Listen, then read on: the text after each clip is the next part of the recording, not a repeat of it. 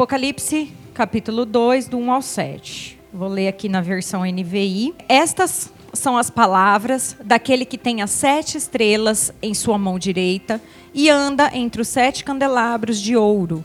Conheço as suas obras, o seu trabalho árduo e a sua perseverança.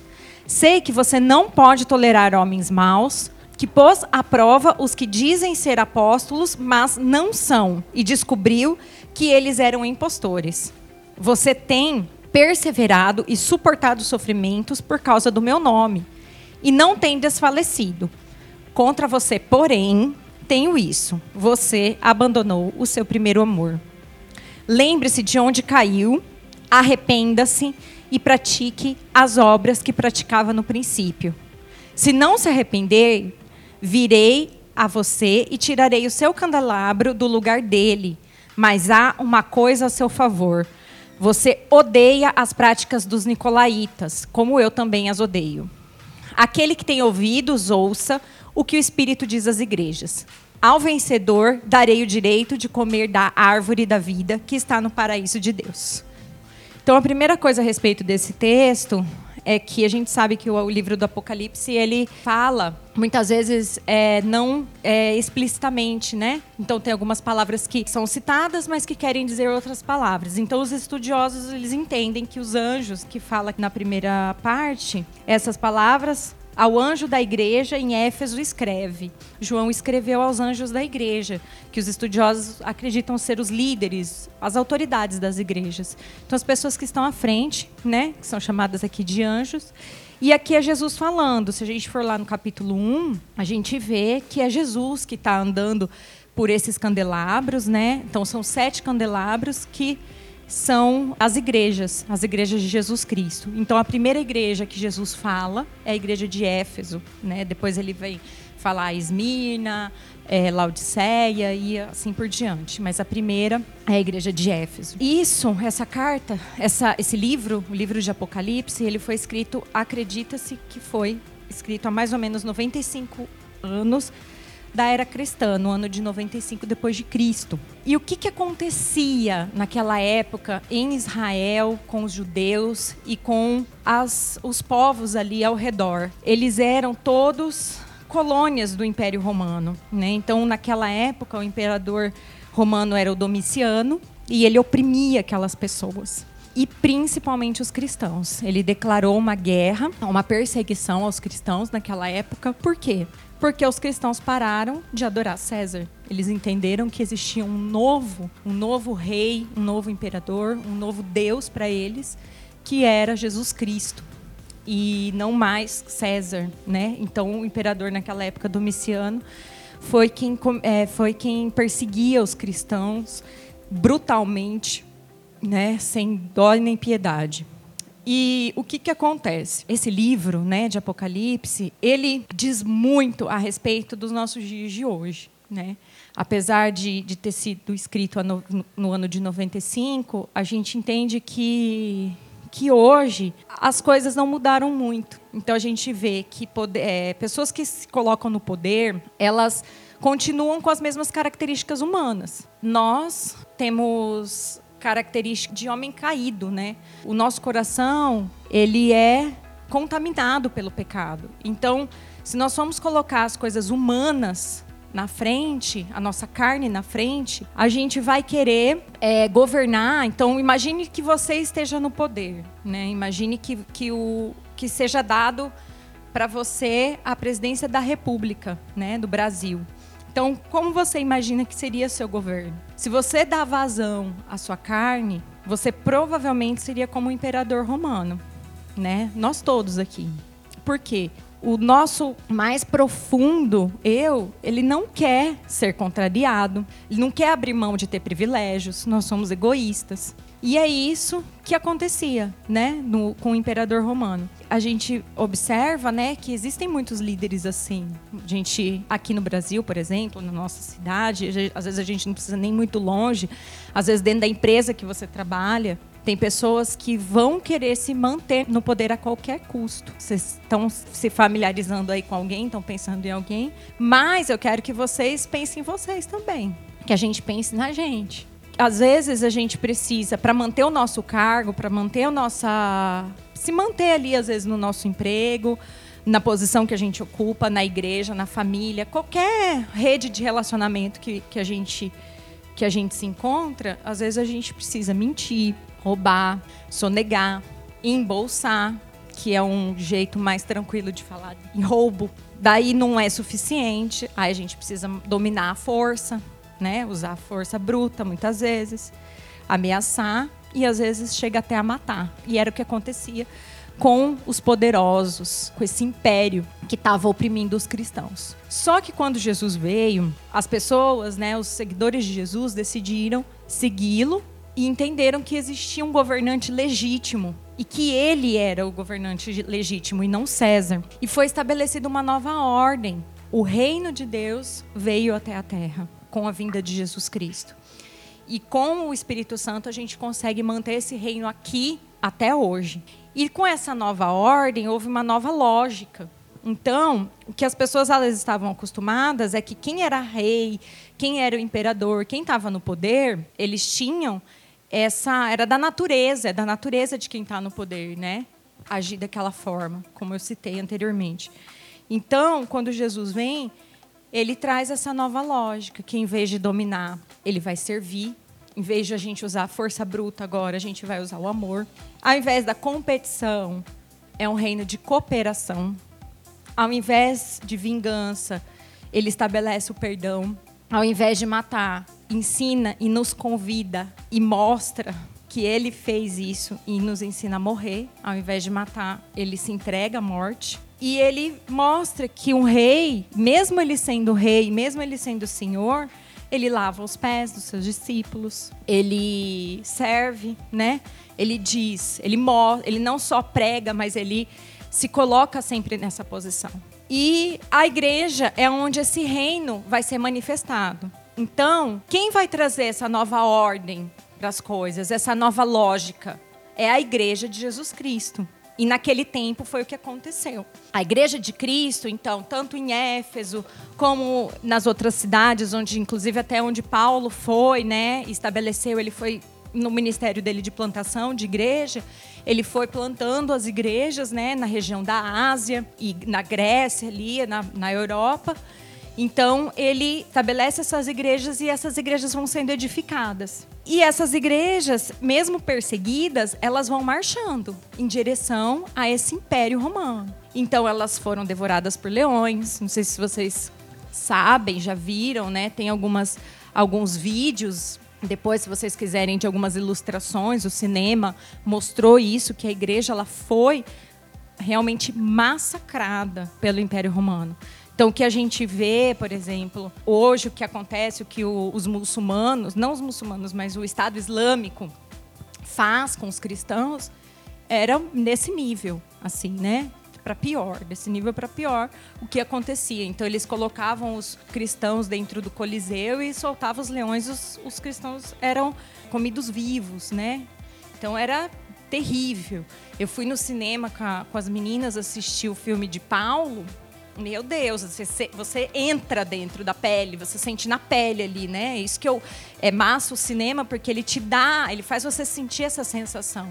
Eu me senti assim um lixo. Que lixo de cristã que eu sou. Quando você vê o que, que a, a igreja passou. Então, era esse contexto, foi nesse contexto que o livro de Apocalipse foi escrito. Então, o que, que acontece? Eles estavam desanimando, né? As igrejas estavam perdendo a força porque estava demais estava sofrido demais, eles não estavam aguentando mais. E Jesus falou: já já eu volto. E Jesus não voltava.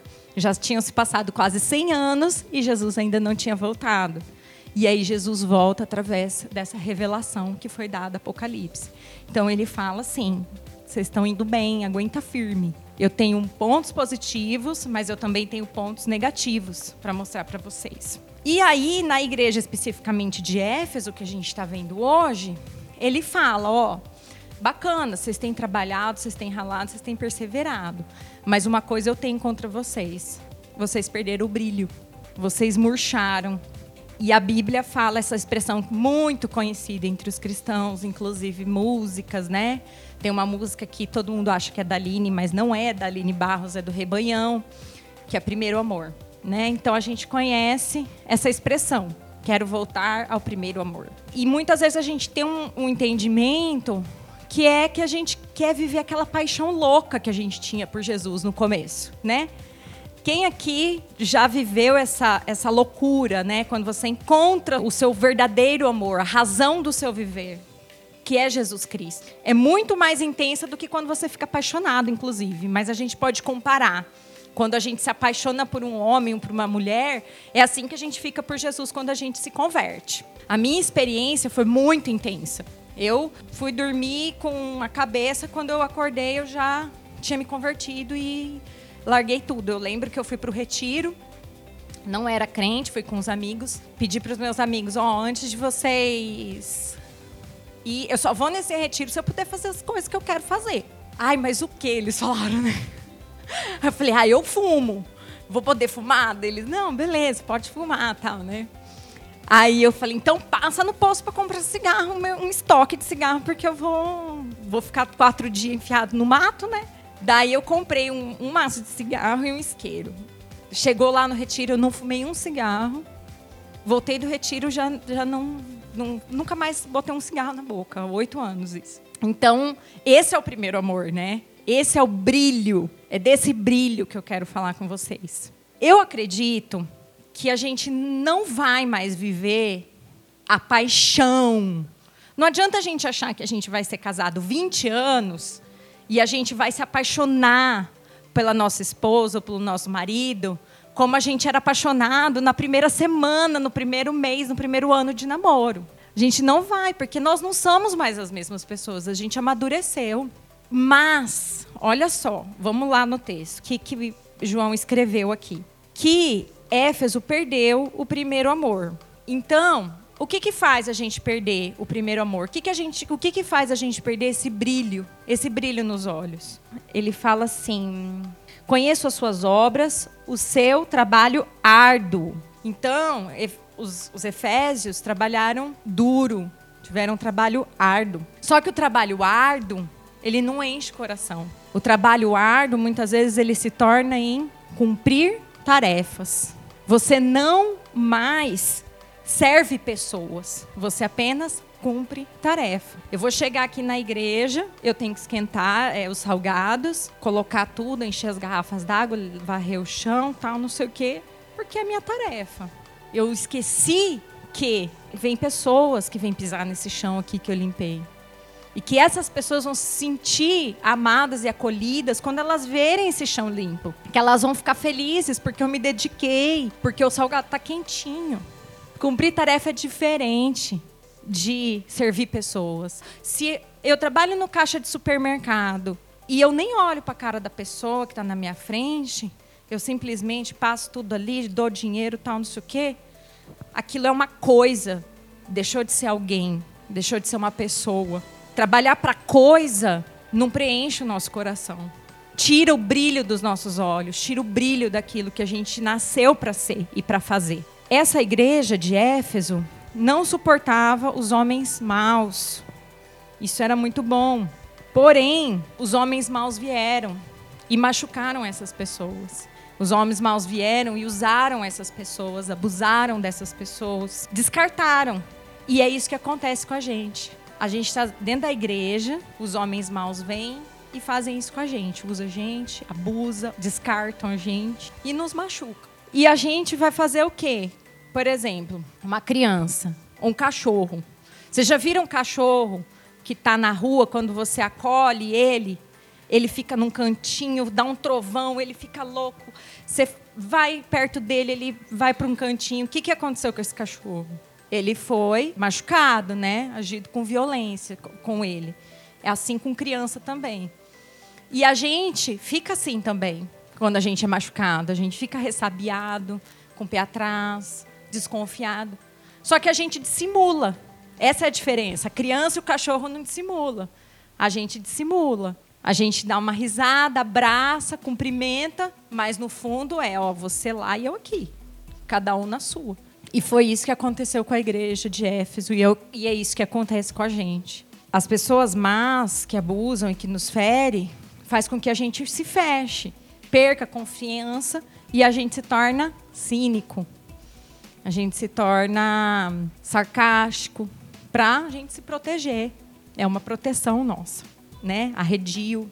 E aí isso faz com que a gente perca o brilho. A gente não acredita mais em ninguém. A gente não acredita mais nas pessoas. Então a gente perde o brilho, como a igreja de Éfeso perdeu. Lá em Atos, capítulo 20, versículo 28 a 30, Lucas, né, fala assim: Cuidem de vocês mesmos e de todo o rebanho sobre o qual o Espírito Santo os colocou como bispos, para pastorearem a igreja de Deus, que ele comprou com o seu próprio sangue. Sei que depois da minha partida, olha só, Paulo falando, tá? Paulo falando para quem? Para os presbíteros de Éfeso. Ele manda vir e ele fala assim: olha, a orientação que eu tenho para vocês é essa. Sei que depois da minha partida, lobos ferozes penetrarão no meio de vocês e não pouparão o rebanho. E dentre vocês mesmos se levantarão homens que torcerão a verdade a fim de atrair os discípulos. Por isso, vigiem. Ou seja, aconteceu o que Paulo previa. Por quê? Está escrito aqui em Apocalipse que vieram os lobos. E os lobos vieram, como Paulo disse, aos presbíteros de Éfeso. Então, olha aqui. Ele fala: Você odeia as práticas dos nicolaítas, como eu também odeio. Os nicolaítas também eram esses lobos.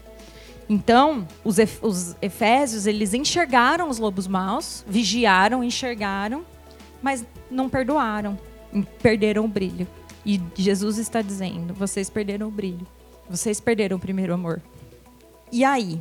Olha que agora que palavra de esperança para gente. Lá no verso 5 do texto, Jesus fala assim: Lembre-se de onde você caiu. Primeira coisa.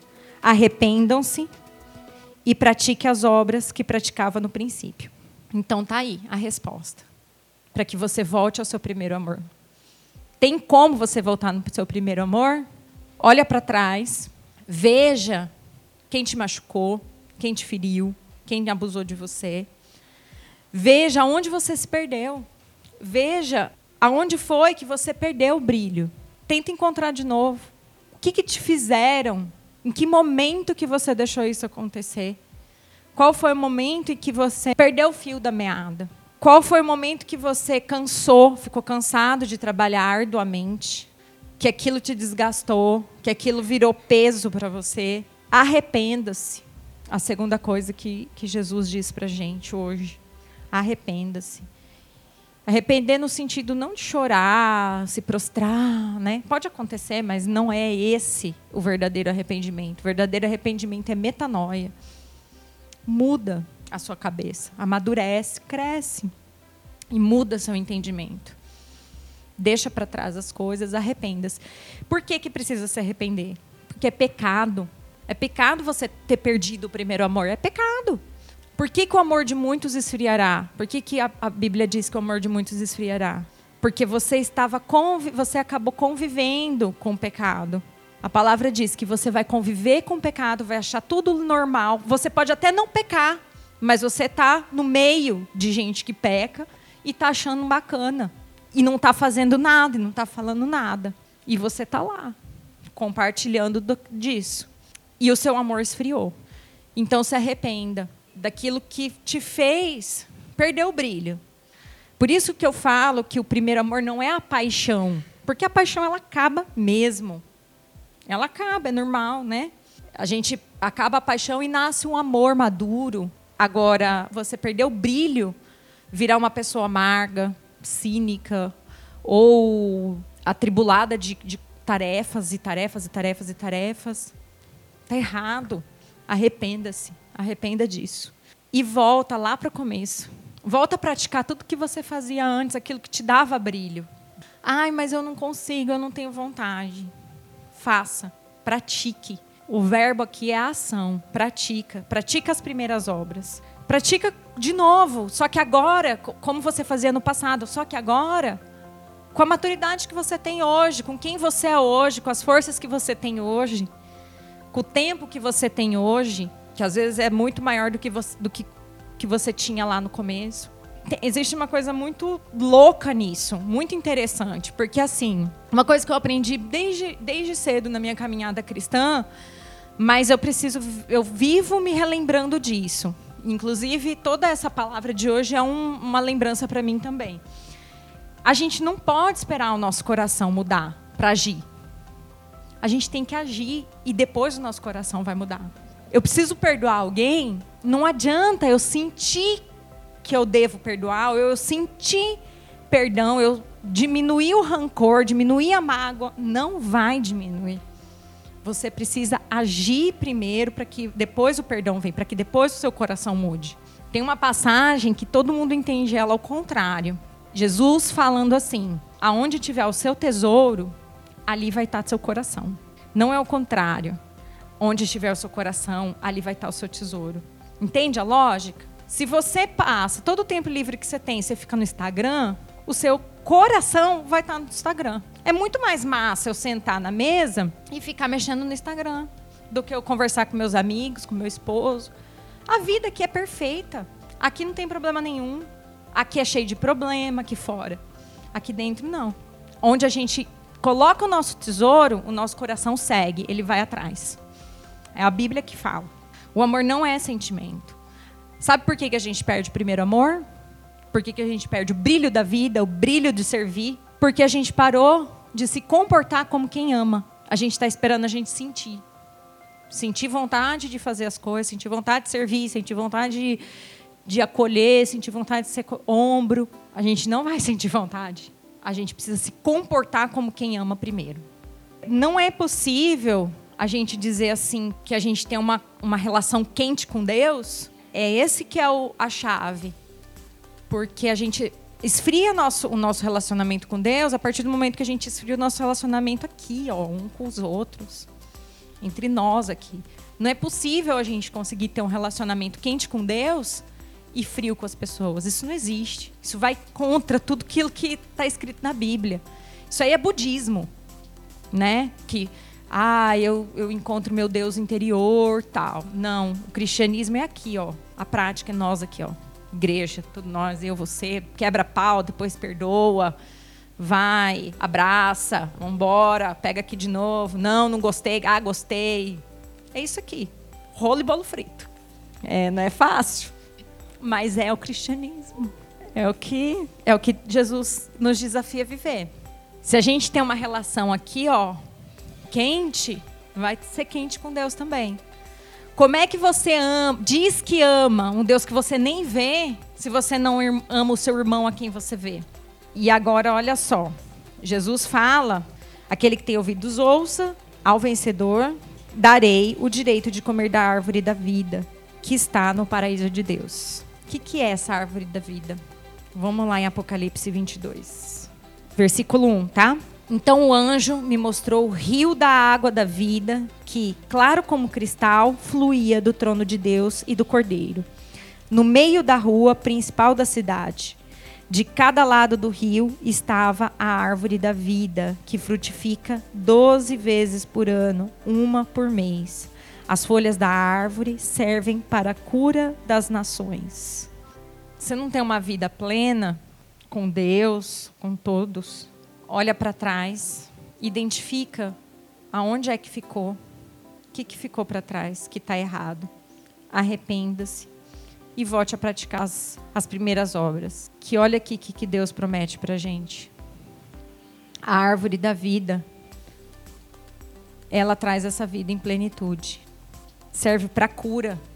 Aquela sua dor, aquele sua, aquela sua falta de paz, aquele sua angústia, sua ansiedade. Está aqui a cura que Deus promete para gente.